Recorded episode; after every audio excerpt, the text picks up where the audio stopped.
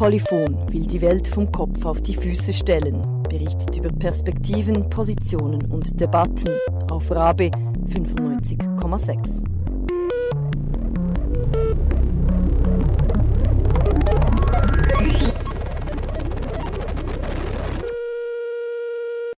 Wer nicht arbeiten will, soll auch nicht essen. Die moralischen, martialischen Worte des Apostel Paulus bleiben bis heute im innersten Gencode der kapitalistischen Arbeitsgesellschaft verankert. Unvorstellbar die Idee, dass der Zusammenhang zwischen Arbeitsleistung und Einkommen gelockert werden könnte. Doch genau diese Diskussion wollen die Fans des bedingungslosen Grundeinkommens ins Rollen bringen.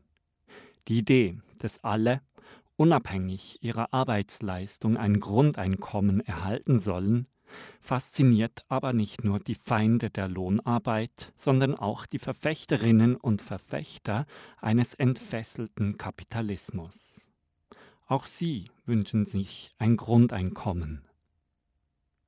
Darüber, was die einen und die anderen sich vom Grundeinkommen versprechen, worüber sie sprechen oder eben eher nicht sprechen wollen, und was uns selbst durch den Kopf ging, als wir uns vorstellten, wie es denn nun wäre, wenn jeden Monat einfach so zweieinhalbtausend Franken Grundeinkommen auf uns zuflattern würden, darüber erfährst du in der nächsten Stunde mehr.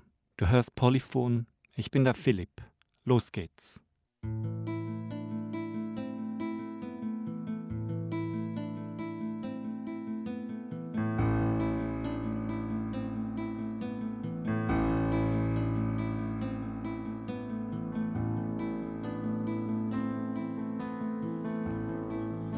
Stell dir einmal vor, der Name wäre Lucy oder Sue. Teil der Gesellschaft zu sein ist dir wichtig. Du liest Zeitung, hörst Nachrichten, du willst wissen, was geht. Du engagierst dich. Im Quartier, für Sans-Papiers, für die Rechte der Frauen oder jene der Tiere. Du willst Teil des Lebens da draußen sein. Dazu gehört auch Arbeiten. Mit Arbeiten meinst du selbstverständlich Erwerbsarbeit. Du möchtest etwas leisten morgens aus dem Haus gehen, in ein Büro, die Kollegen sehen am Abend heim. Manchmal müde, aber hey, du hast was geleistet. Ein Job, ein möglichst guter, ist dir wichtig. Du hast wie alle gelernt, dass deine Leistung zählt. Leistung ist das, was dir Anerkennung verschafft. Du bist gut, wenn du einen Job hast, wenn du dein Geld selber verdienst.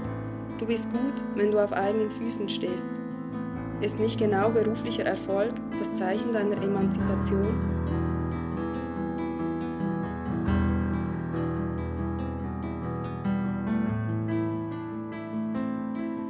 Oder muss ich dich etwa daran erinnern, wie es war, als du nach dem Studium keinen Job fandest? Du gingst zum RAF, du musstest dich bewerben, viermal, zwölfmal, eine zufällige Zahl, deinen Lebenslauf rauslassen, Absage nach Absage. Oder noch schlimmer, bewerben auf Dinge, auf die du nicht die geringste Lust hattest. Sinnlose, bescheuerte Jobs. Aber das waren die Regeln des Spiels. Du hast dein Soll an Sinnlosigkeit abgeliefert, wie ein Roboter, oft auch schlampig, damit du bezugsberechtigt warst. Wie erniedrigend. Du miedest die Menschen. Wenn du Bekannte auf der Straße trafst, wusstest du öfters nicht recht, was erzählen. Du hattest keine tollen News und keine Erfolgsstories auf Lager.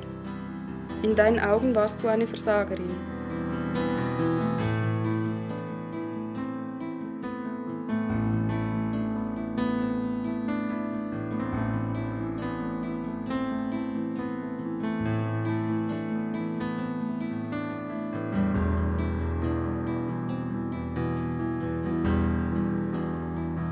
Endlich hast du den Job.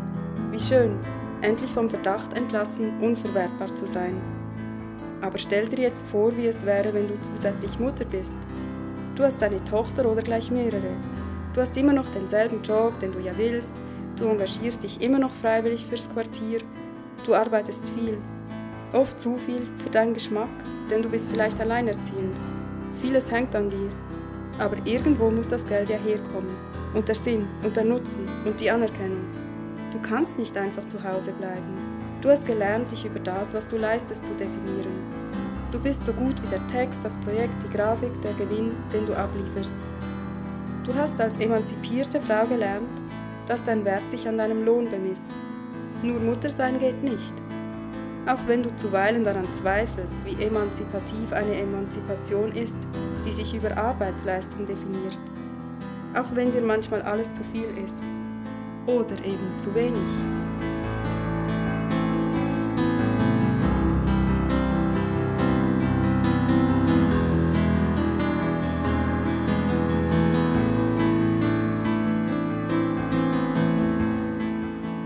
Manchmal möchtest du, dass alles anders wäre. Also stellst du dir vor, es gäbe das bedingungslose Grundeinkommen.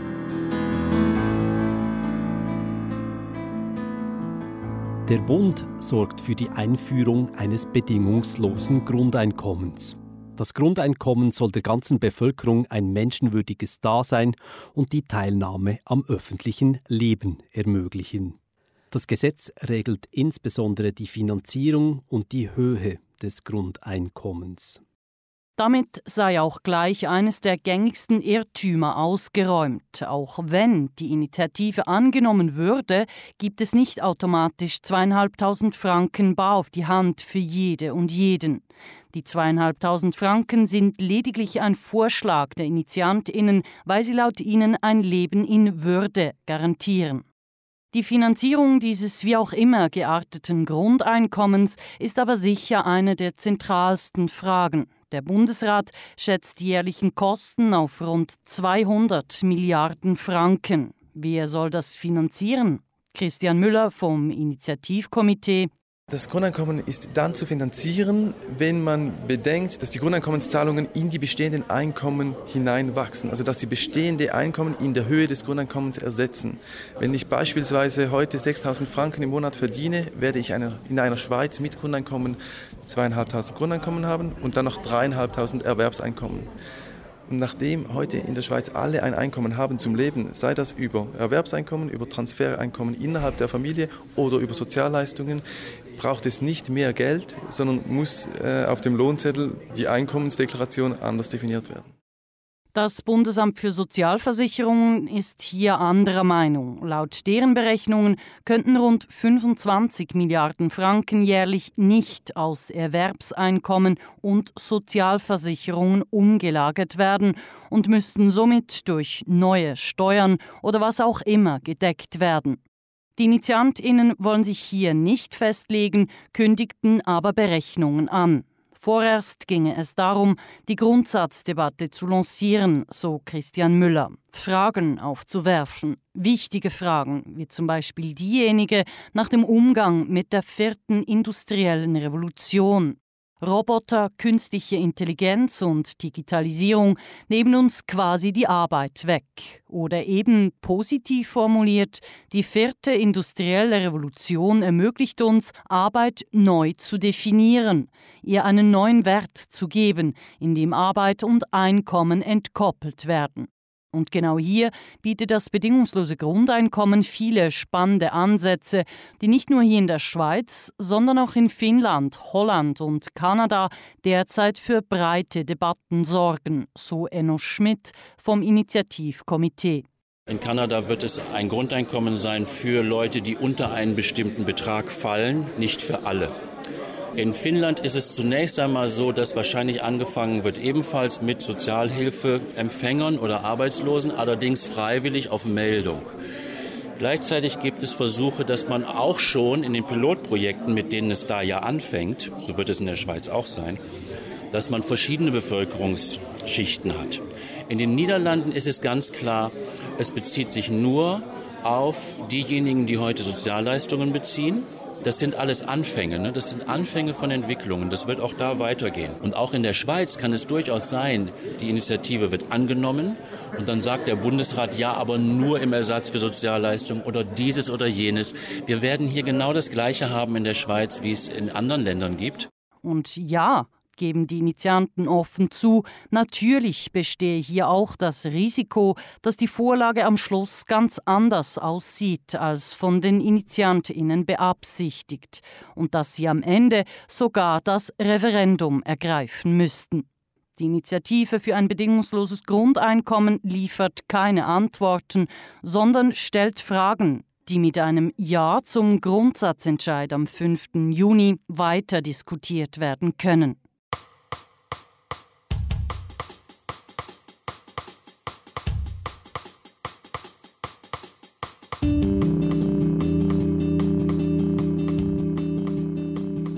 Sich für dich, Sue, oder für dich, Lucy, ändern? Vielleicht wäre dein Job dann weniger der Gradmesser deines Selbstwerts. Vielleicht würde dann all die andere Arbeit sichtbar, die du und andere Frauen, Männer und alle anderen Geschlechter leisten. Das, was Care-Arbeit genannt wird. Zuhören, aufwischen, Zeit haben, kochen, vorlesen, entsorgen, in den Arm nehmen. Oder das, was soziale Bewegungen leisten. Über eine andere Gesellschaft nachdenken, neue Dinge ausprobieren, neue Formen vom Zusammensein. Wäre nicht das Emanzipation? Dann hättest du mehr Zeit für dein Kind, deine Eltern, deine Freunde und Nachbarn, für dich. Du könntest Gedichte schreiben, du könntest einen Garten haben.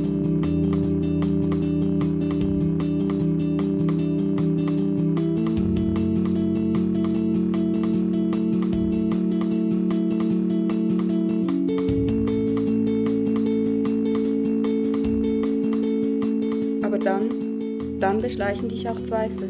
Träumst du nun als Frau oder als Mensch? Was denkst du als Feministin? Was ist dann mit den Männern? Würden sie vom selben träumen oder würden sie sich für die Erwerbsarbeit entscheiden? Und du, dann wärst du wieder alleine mit der Sorge um die Menschen in der Nähe. Wäre dann alles wieder zurück auf Welt 1?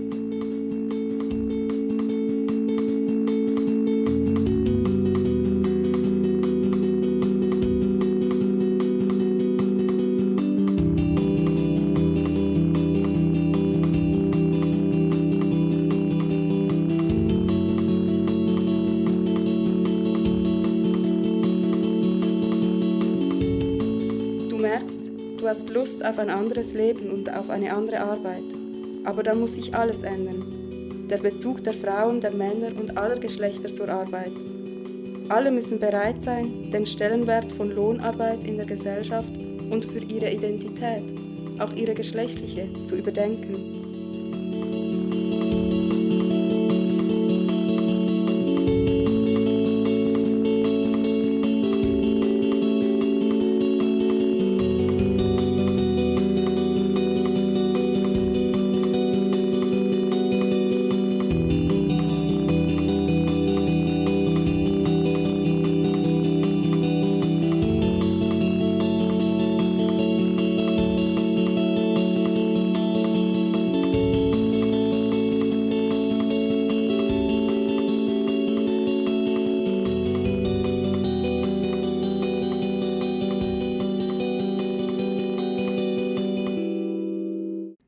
Zeiten der Vollbeschäftigung sind vorbei. Das zumindest sagen die Verfechterinnen und Verfechter des bedingungslosen Grundeinkommens. Wegen dem technologischen Fortschritt, also der Roboter, der Digitalisierung der Produktion, Industrie 4.0 ist da so ein Stichwort, werde die Wirtschaft immer und immer produktiver. Und es brauche immer weniger Arbeitskräfte. Gleichzeitig aber sei es so, dass wir immer mehr im Überfluss leben würden. Es scheint so, als seien wir fast im Schlaraffenland angekommen. Was wir zum Leben brauchen, beziehungsweise was wir zur Verfügung haben, müsste heute also nicht mehr so eng an unsere Arbeitsleistung geknüpft sein. Der Arbeitszwang ist altbacken, sagen die Grundeinkommensleute. Arbeit und Einkommen müssen endlich entkoppelt werden. Im Zusammenhang mit der Robotisierung wird immer mal wieder vom Ende der Lohnarbeit gesprochen oder davon, dass uns die Arbeit ausgehe. Ich denke, es ist verkürzt zu sagen, die Roboter nehmen uns die Arbeit weg. Das ist Yves Wegelin. Er arbeitet bei der WOTS als Wirtschaftsredaktor. Also der technologische Fortschritt ersetzt gewisse Tätigkeiten, er produziert Tätigkeiten, mit denen man sehr viel verdient für gut hochqualifizierte Leute. Und ähm, was entsteht, sind eigentlich, ist eigentlich ganz viele Arbeit, für die man immer weniger erhält oder teilweise gar nichts. Also das heißt, Roboter ersetzen nicht unsere Arbeit, aber sie führen zu einer zunehmenden Ungleichverteilung und äh, führen dazu, dass ganz viele Leute von ihrer Arbeit nicht mehr leben können. Dieser Trend sei übrigens nicht neu. Technologische Veränderungen und industrielle Revolutionen prägen die Geschichte des Kapitalismus von Anfang an. 1870 arbeitete man in größeren äh, europäischen äh, Industriestaaten etwa 3000 Stunden pro Jahr. Heute sind es noch etwa 1500. Also das heißt, eigentlich gab es in den letzten 100 Jahren schon eine Reaktion auf auf, auf diese Entwicklung. Man hat einfach die Arbeitszeit reduziert. Der technologische Fortschritt kann im Kapitalismus also zu Ungleichheiten führen. Komplexere Jobs werden viel besser entlöhnt und die langweiligeren, die auch entstehen, wenn Robotisierung im Spiel steht, die werden immer schlechter entlöhnt. Zweitens kann der technologische Fortschritt zu einer Arbeitszeitverkürzung pro Person führen. Wenn die Arbeitszeit aber nicht heruntergesetzt wird, führt der technologische Fortschritt in vielen Fällen auch zu erhöhter Arbeitslosigkeit. Yves Wegelin weist zudem auf eine weitere Folge des technologischen Fortschritts hin. Der Produktivitätsfortschritt, den uns die Maschinen bringen, führt das dazu, dass man mit immer weniger Arbeit gleich viel produzieren kann. Das heißt im Umkehrschluss, wenn man gleich viel Arbeit erhalten möchte, muss man mehr produzieren. Dort kommt man dann am Schluss auch in eine ökologische Krise rein. Ist die Idee des bedingungslosen Grundeinkommens vor diesem Hintergrund für Yves Wegelin eine spannende Angelegenheit? Die Stärke der Diskussion oder, oder, oder das Verdienst jetzt dieser Initiative ist, dass sie eigentlich eine überfällige Diskussion aufs Tapet bringt. Sie trifft einen wunden Punkt, nämlich was wir seit den 70er Jahren immer wie verstärkt ähm, beobachten, eben dass, dass man eben entweder gar keine Arbeit hat oder zu wenig verdient. Also diese Frage stellt sie in den Mittelpunkt und das ist das Verdienst. Die Antwort darauf ist zu offen formuliert, damit äh, dass man überhaupt sagen kann, ob das eine gute Antwort ist, ja oder nein. Also man sagt einfach ein Grundeinkommen. Die entscheidenden Fragen äh, werden ausgeblendet. Das, das heißt, wie hoch wird dieses Grundeinkommen sein und wer bezahlt? Bevor wir uns aber mit den beiden politischen Knacknüssen des Grundeinkommens, also die Höhe und die Finanzierung, auseinandersetzen, interessierte mich aber eine Frage. Diese Frage kommt immer, wenn vom Grundeinkommen die Rede ist. Es geht um die große Angst der Kapitalisten und Kapitalistinnen, dass gar niemand mehr für sie arbeiten würde. Stimmt nicht, behaupten die Leute des Grundeinkommens. Sie erwarten, dass sich nur wenige unter uns mit zweieinhalbtausend Franken Grundeinkommen zufrieden geben würden. Die meisten würden weiterhin einer Lohnarbeit nachgehen, sagen die Initiantinnen und Initianten. Jemand, der, ich sage mal, 15.000 Franken im Monat verdient, wird wahrscheinlich nicht weniger arbeiten, wenn er noch 2.500 Franken sonst erhält. Erstens äh, wird, er, äh, wird er sich denken, ich brauche eben meine 15.000 und nicht meine 2.500 Franken. Zweitens sind das Leute, die tendenziell vor allem auch quasi ähm, nach, nach Erfolg und, und, und Prestige streben, also eine Karriere machen wollen. Bei den unteren Einkommen ist es ein bisschen anders. Man, man kann gut argumentieren, wenn das jetzt überhaupt stimmt, was die Befürworter des Grundeinkommens sagen. Also wenn jemand jetzt heute, ich sage mal, 3000 Franken verdient, und dann sich sagt, okay, ich erhalte 2500 Franken und dann gehe ich noch ein bisschen arbeiten und dann komme ich immer noch auf meine 3000 Franken, könnte es tatsächlich sein, dass, dass man weniger arbeitet. Nur würde ich sagen, ist das so schlimm? Nein, für Lohnabhängige, die 3000 Franken im Monat verdienen, ist das alles andere als schlimm. Im Gegenteil. Die meisten Verfechterinnen und Verfechter des Grundeinkommens denken viel über die Ängste der Kapitalistinnen und Kapitalisten nach. So haben sie auch eine Antwort auf jene, die behaupten, das Grundeinkommen gefährde die Produktivität.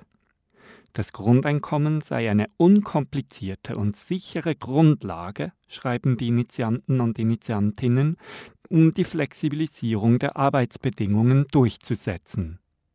Wenn alle zweieinhalbtausend Franken vom Staat erhalten, könnten nämlich die Kapitalistinnen und Kapitalisten die unproduktiven Arbeitskräfte ohne schlechtes Gewissen aus den Betrieben ausschließen.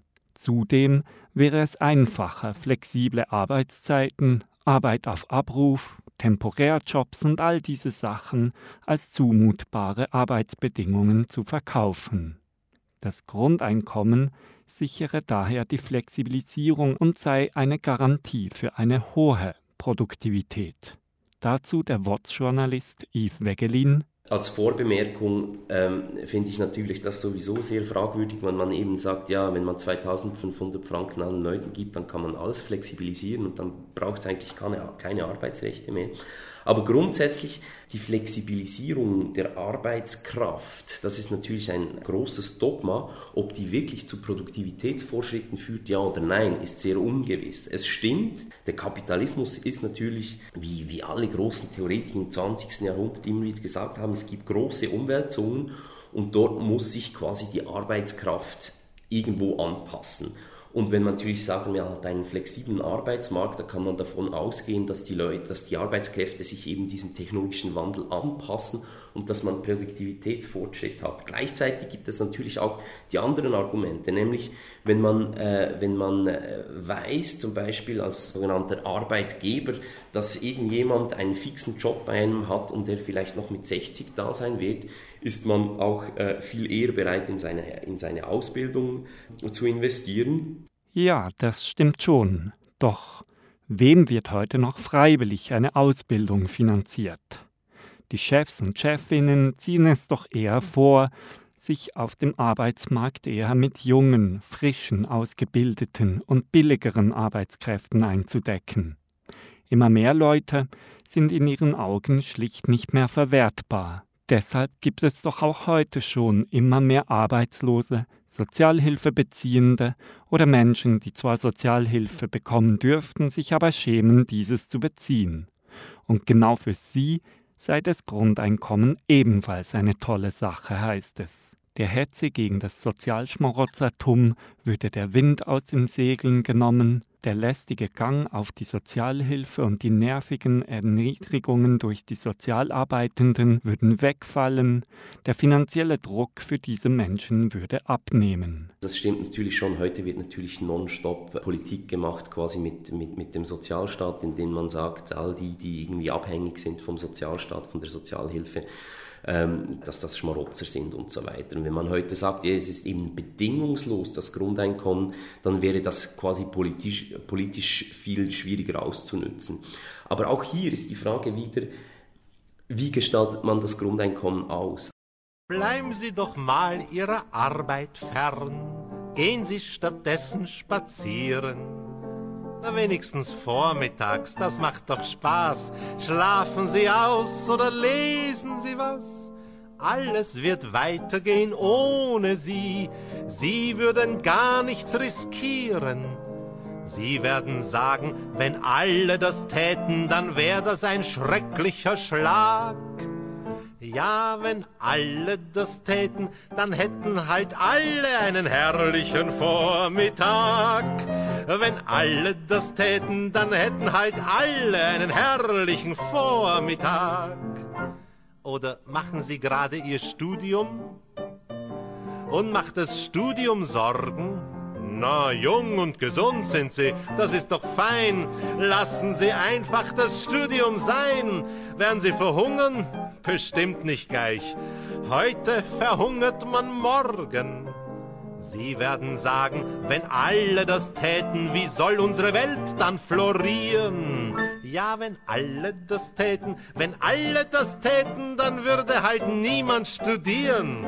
Aber sonst würde gar nichts, nein, sonst würde gar nichts, rein gar nichts den Leuten passieren.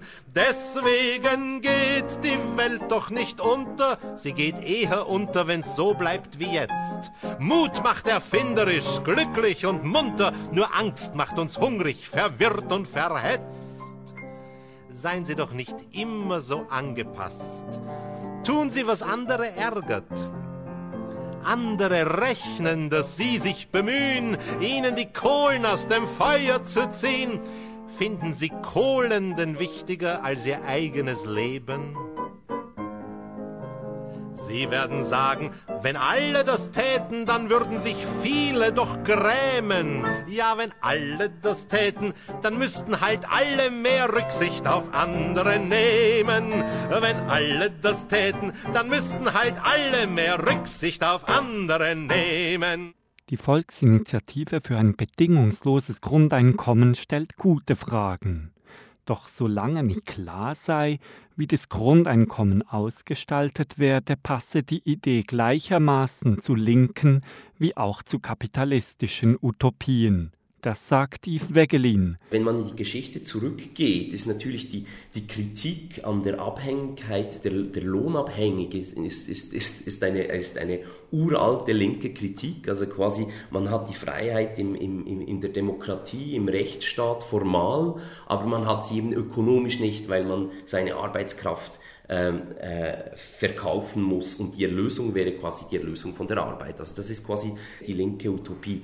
Und die rechte Utopie ist eben zu sagen, eigentlich wollen wir einen grenzenlosen Kapitalismus, aber weil wir wissen, dass das äh, irgendwie nicht geht, gibt es so die Idee der Almose, dass man quasi den Armen noch so ein Stück Brot hin, hin, hinwirft. Darum ist es auch so, dass diese Idee des Grundeinkommens sowohl in der Geschichte ganz linke Befürworter hatte und ganz rechte Befürworter hatte.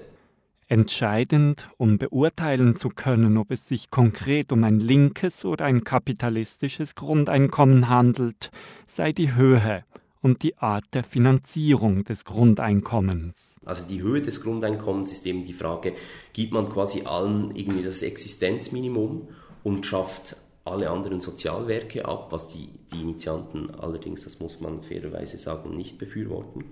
Und das Zweite ist die Finanzierung. Und dort ähm, ist auch, wie die Höhe des, des, des Grundeinkommens ist im, im Text der Initiative, ist das nicht spezifiziert.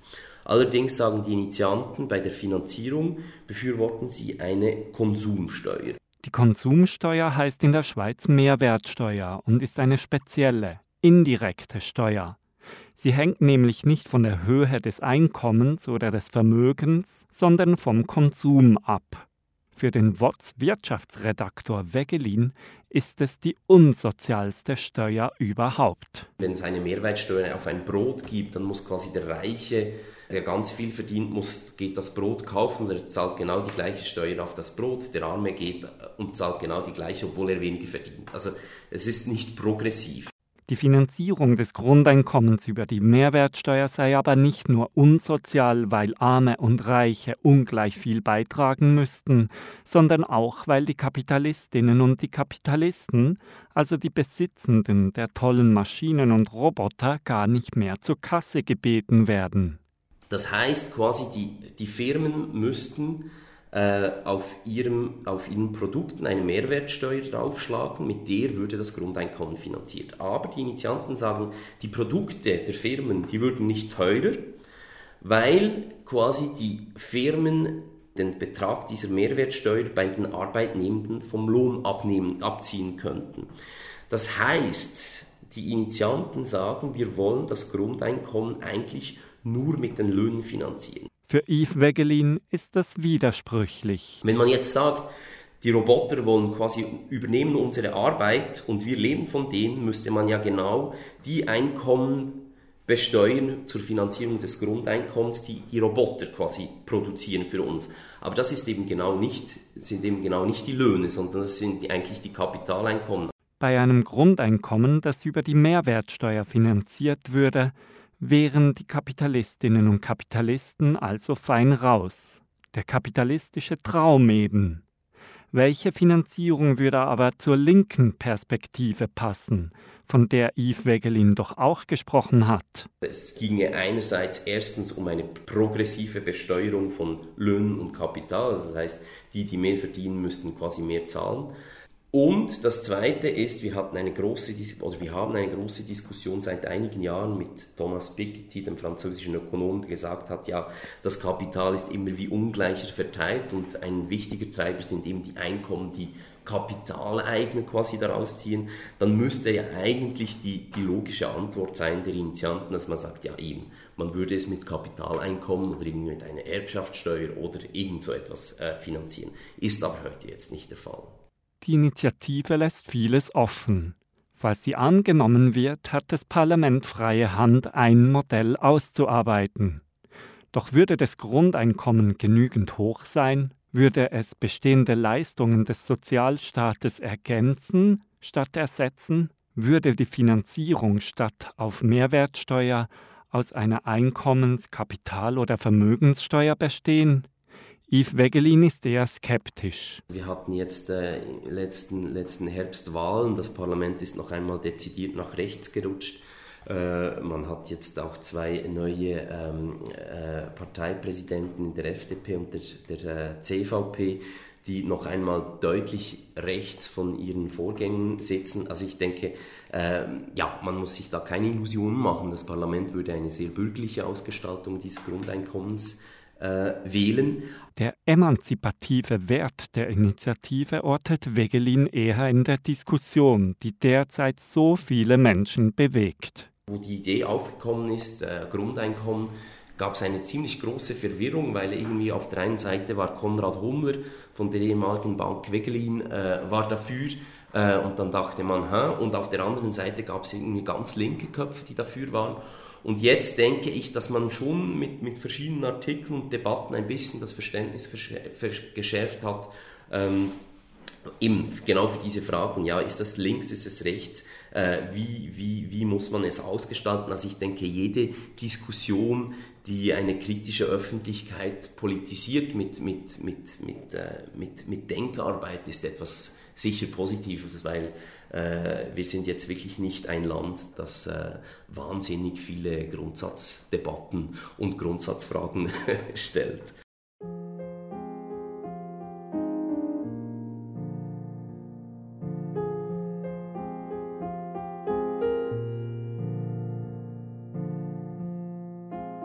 Du erwachst aus dem Traum. Du siehst das Schreckensbild einer Gesellschaft vor dir, die sich einteilt in die Achiever, die immer weiter für Lohn arbeiten, die Geld verdienen, und die sogenannten Arbeitsscheuen, die mit einem kleinen Grundeinkommen die Kinder großziehen und sich um ihr Umfeld kümmern und die sozialen Ressourcen aufrechterhalten. Und du denkst weiter. Du denkst über deine Generation hinaus. Was ist mit deiner Tochter? Wie wird das Schulsystem aussehen? Wird es sich mit dem bedingungslosen Grundeinkommen verändern? Wird es endlich die gleichen Chancen geben für alle Kinder?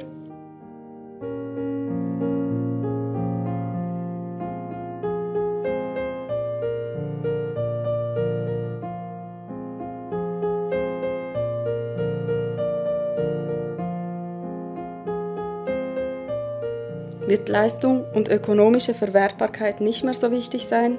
Stell dir vor, wie es wäre, wenn deine Tochter keine sogenannt gute Schülerin ist. Wird sie trotzdem gefördert werden in den Interessen, die ihr entsprechen?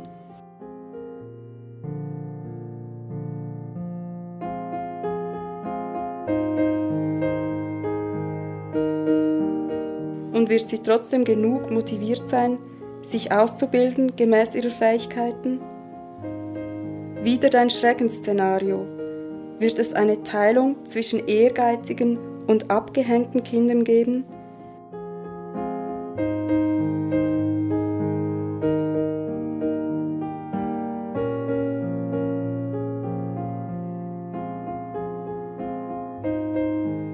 Werden Schülerinnen auf ihre ökonomische Verwertbarkeit hingeteilt, wie es heute bereits geschieht?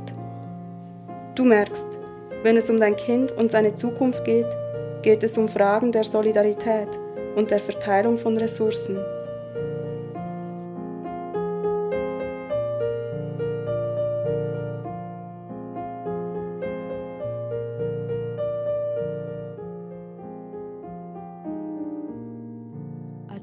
Erste Mal über die Idee eines bedingungslosen Grundeinkommens nachgedacht habe, fand ich die Idee gut. Ein bisschen verrückt vielleicht, aber durchaus wert, darüber nachzudenken. Allerdings regte sich auch sogleich mein kritischer Geist und ich fragte mich, ja, aber wie genau soll das eigentlich gehen? Also habe ich ein bisschen was über das Thema gelesen. Und weil ich danach immer noch Fragen hatte, habe ich mich mit jemandem getroffen, von dem ich mir ein paar Antworten erhofft habe. Mein Name ist Theo Wehner. Ich war bis 2015 ordentlicher Professor an der ETH in Zürich, habe Psychologie, Soziologie studiert und habe aber an der ETH Ingenieurinnen und Ingenieure ausgebildet. Mein Schwerpunkt ist Arbeitspsychologie, Arbeits- und Organisationspsychologie, damit also auch Gesellschaft und Arbeit, dieses Verhältnis. Aber befasst man sich als Psychologe nicht eher mit dem Menschen als Individuum? Und müsste man nicht auch die gesellschaftlichen, also soziologischen Strukturen betrachten, wenn man über das bedingungslose Grundeinkommen nachdenkt? Das ist leider so, dass die Psychologie und Soziologie eine ziemliche Trennung vollzogen haben. Wir aber heute doch sagen müssen, es ist häufig nicht das fehlangepasste Individuum, nehmen wir an bei Stress oder auch bei sonstigen arbeitsbedingten Krankheiten, sondern es sind die Bedingungen, es ist unter Umständen auch die fehlende Solidarität und Kooperation, was schon soziologische Themen wären, ähm, die einen viel besseren Erklärungsansatz bieten, als wenn man sich nur auf das Individuum bezieht. Laut Initiativtext soll das Grundeinkommen der ganzen Bevölkerung ein menschenwürdiges Dasein und die Teilnahme am öffentlichen Leben ermöglichen. Ob das eine praktikable Idee ist? Die Idee äh, war in der Welt, bevor ich angefangen habe, darüber nachzudenken. Mir ist es begegnet, weil ich eigentlich eine Kritik an meinem eigenen Fach habe. Ich würde sagen, die Arbeitspsychologie, das gilt aber auch für die Soziologie, das gilt für die Arbeitspädagogik, Arbeitspsychologie ist Erwerbsarbeitspsychologie, Lohnarbeitspsychologie. Und damit ist sie unter Umständen nicht wirklich gut gerüstet, um in einer Bürgergesellschaft Prognosen darüber zu machen, wie die Menschen sich betätigen würden. Was gibt es denn für Tätigkeiten jenseits der Erwerbsarbeit? Und das ist eine ganze Menge. Die, der Bereich der unbezahlten Arbeit ist ja höher als der der bezahlten Arbeit. Und es wächst täglich die unbezahlte Arbeit und nicht die bezahlte, die geht täglich zurück. Was ist das für Arbeit, die keine Erwerbsarbeit ist? Der große Überbegriff ist das, was man vielleicht zurzeit Care nennt, also Sorge. Sorge haben für sich selbst, das wäre die Eigenarbeit. Sorge haben in der Familie, für Partnerschaften, für eventuelle Kinder, die in der Familie sind, für Verwandte etc. etc. Bildungsarbeit, die wir machen, die würde ich immer als ein Tätigsein begreifen, aber eben auch äh, den, den, großen Bereich des Gemeinwesens, also die frei gemeinnützige Tätigkeit.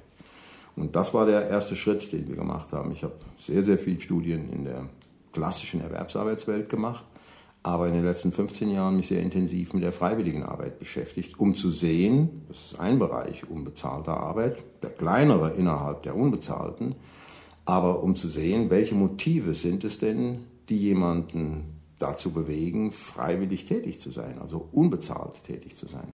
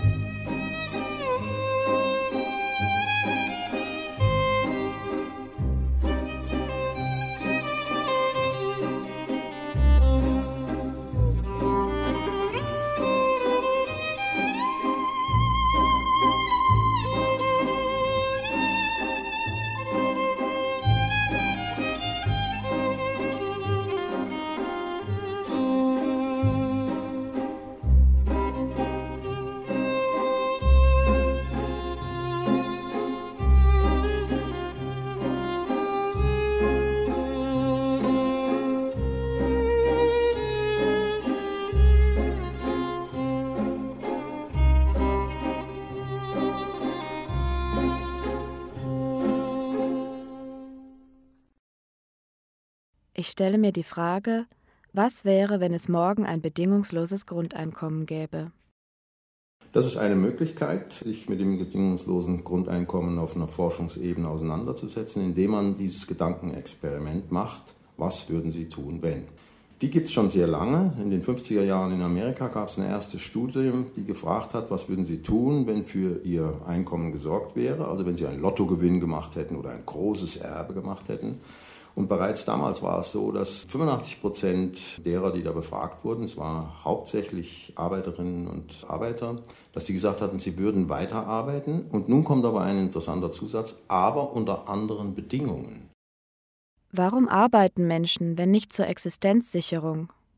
In der Arbeit sich selbst zu verwirklichen, ist ein alter Anspruch, also auch in einer christlichen Sozialethik ähm, formuliert. Das Selbst gewinnt in einer Welt, in der wir heute leben, ähm, ein sehr starkes Gewicht, bekommt ein sehr starkes Gewicht.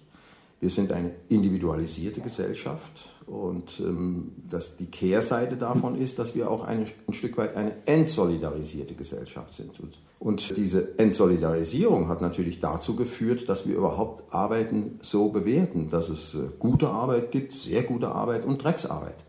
Wobei man aufpassen muss, es gibt äh, bei Drecksarbeit wird immer die Toilette genannt. Da wird nie genannt, etwa die Banken. Dort wurde eine ganze Reihe von Drecksarbeit gemacht, nämlich Bürgerinnen und Bürger dazu zu überreden, dass sie Steuern hinterziehen, ist aus meinem Wertesystem heraus eine Drecksarbeit.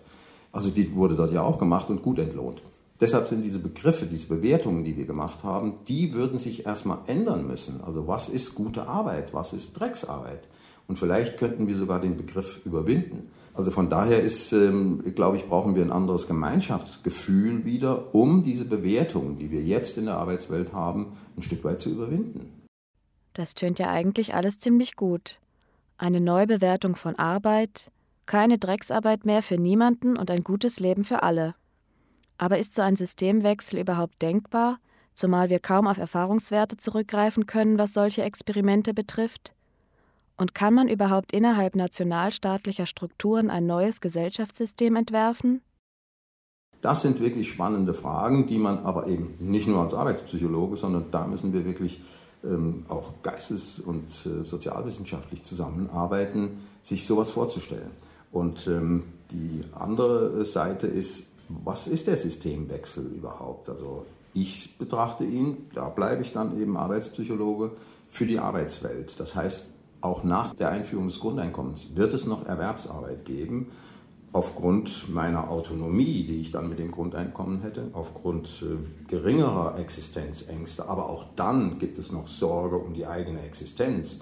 Auch wenn ich zweieinhalbtausend Franken habe, wird meine Sorge und meine Existenzängste werden unter Umständen dadurch nicht auf Null gesetzt. Das sind, sind Überhöhungen in der momentanen Diskussion und sicher auch ähm, Nebengleise, die man vorsichtiger betreten sollte.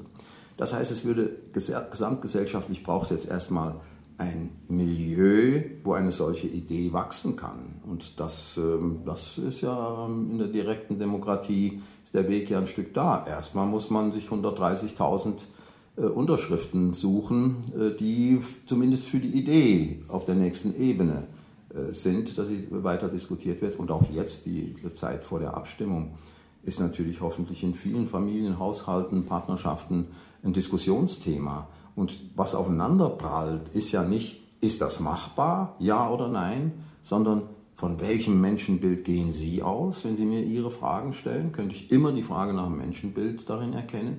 Und dass Sie jetzt oder die Zuhörerinnen und Zuhörer erkennen, von welchem Menschenbild geht denn der aus, der nun ein das ist hoffentlich kein flammendes Plädoyer für das Grundeinkommen, sondern das ist ein Plädoyer für das Nachdenken von alternativen Gesellschaftssystemen innerhalb der Erwerbsarbeitsgesellschaft.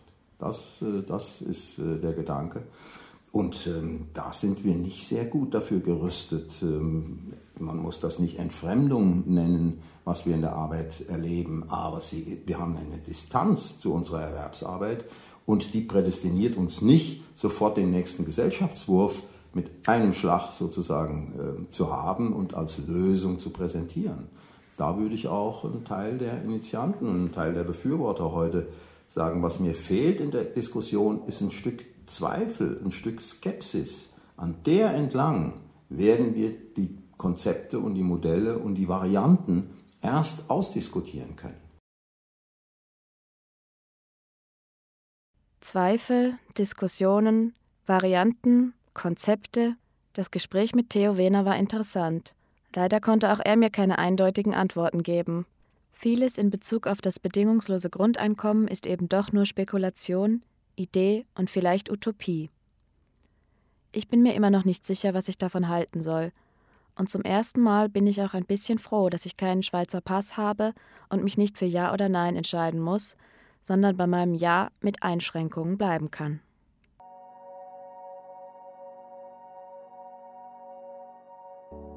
Du denkst noch weiter nach. Als Feministin denkst du auch an alle anderen Frauen. Wer bekommt das Grundeinkommen? Alle Frauen, die in der Schweiz leben? Oder nur solche, die einen roten Pass haben oder die Bewilligung B? Was ist mit den sogenannten Illegalen, den Putzhilfen, Sexarbeiterinnen, Kindermädchen, Küchenangestellten? Werden Frauen, die kein bedingungsloses Grundeinkommen erhalten, zu noch tieferen Löhnen arbeiten müssen? Werden sie an deiner Stelle ausgebeutet? Wer macht denn schon heute die richtig miesen Jobs? Wird die Gesellschaft genug solidarisch sein in der Verteilung ihrer Arbeit und ihrer Ressourcen?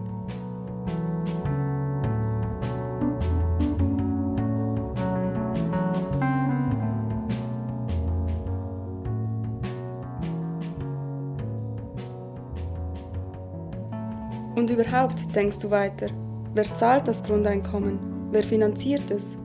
Nur du selbst? Wohl kaum. Welche anderen Frauen, Eltern, Kinder, Menschen zahlen für dein bedingungsloses Grundeinkommen?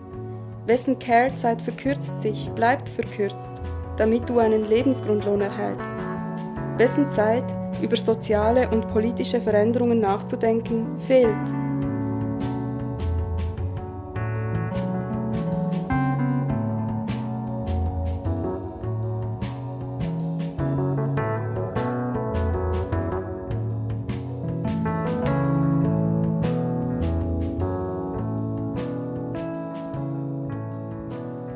Schweiz ist keine Insel. Unsere Wirtschaft, unser Wohlstand, unsere Ressourcen entstehen außerhalb. Müsste ein bedingungsloses Grundeinkommen nicht für alle gelten? Und müsste das bedingungslose Grundeinkommen nicht global über die Verteilung von Ressourcen, ökonomische Zusammenhänge und Ausbeutung nachdenken?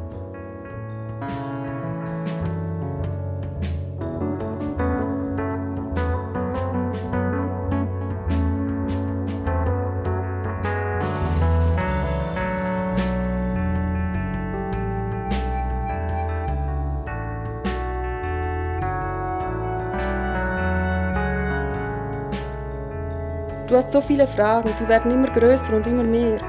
Antworten hast du keine. Aber du merkst, es sind gute Fragen.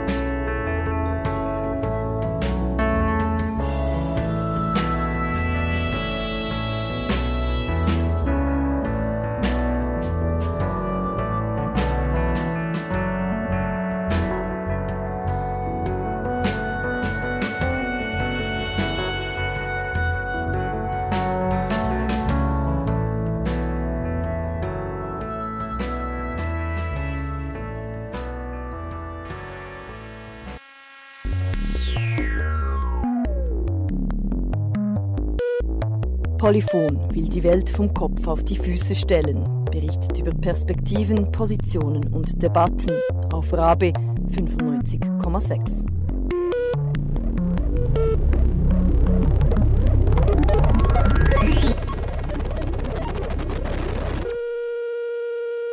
Ja, und das war's schon wieder von Polyphon. Heute haben wir uns mit dem bedingungslosen Grundeinkommen auseinandergesetzt. Das Spannendste an der Grundeinkommensinitiative besteht für mich im Versuch, den Zwang zur Lohnarbeit zu unterlaufen. Denn kann ein Kapitalismus überhaupt ohne diesen Zwang weiter existieren? Ich denke eher nicht. Die heutige Sendung kannst du übrigens im Internet unter www.polyphon-rabe.ch nachhören. Dort findest du auch weiterführende Links zum Thema Grundeinkommen. Auch ältere Sendungen sind als Podcasts nachzuhören. Zur heutigen Sendung beigetragen haben die Kollegen Wilma Rall und Michael Spar vom Rabe Info sowie Sue und Frieda vom Polyphon Team. Am Mikrofon Philipp, der verabschiedet sich. Bliebe dran. Bis nein. Du hörst mich singen, aber du kennst mich nicht. Du weißt nicht, für wen ich singe, aber ich sing für dich. Wer wird die neue Welt bauen, wenn nicht du und ich? Und wenn du mich jetzt verstehen willst, dann verstehst du mich. Ich bin aufgewacht und hab gesehen,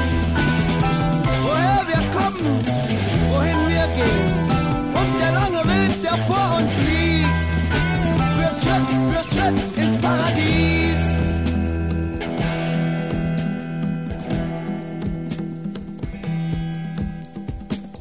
Ich hab lang gewartet und nachgedacht. Hatte viele Träume und jetzt bin ich wach.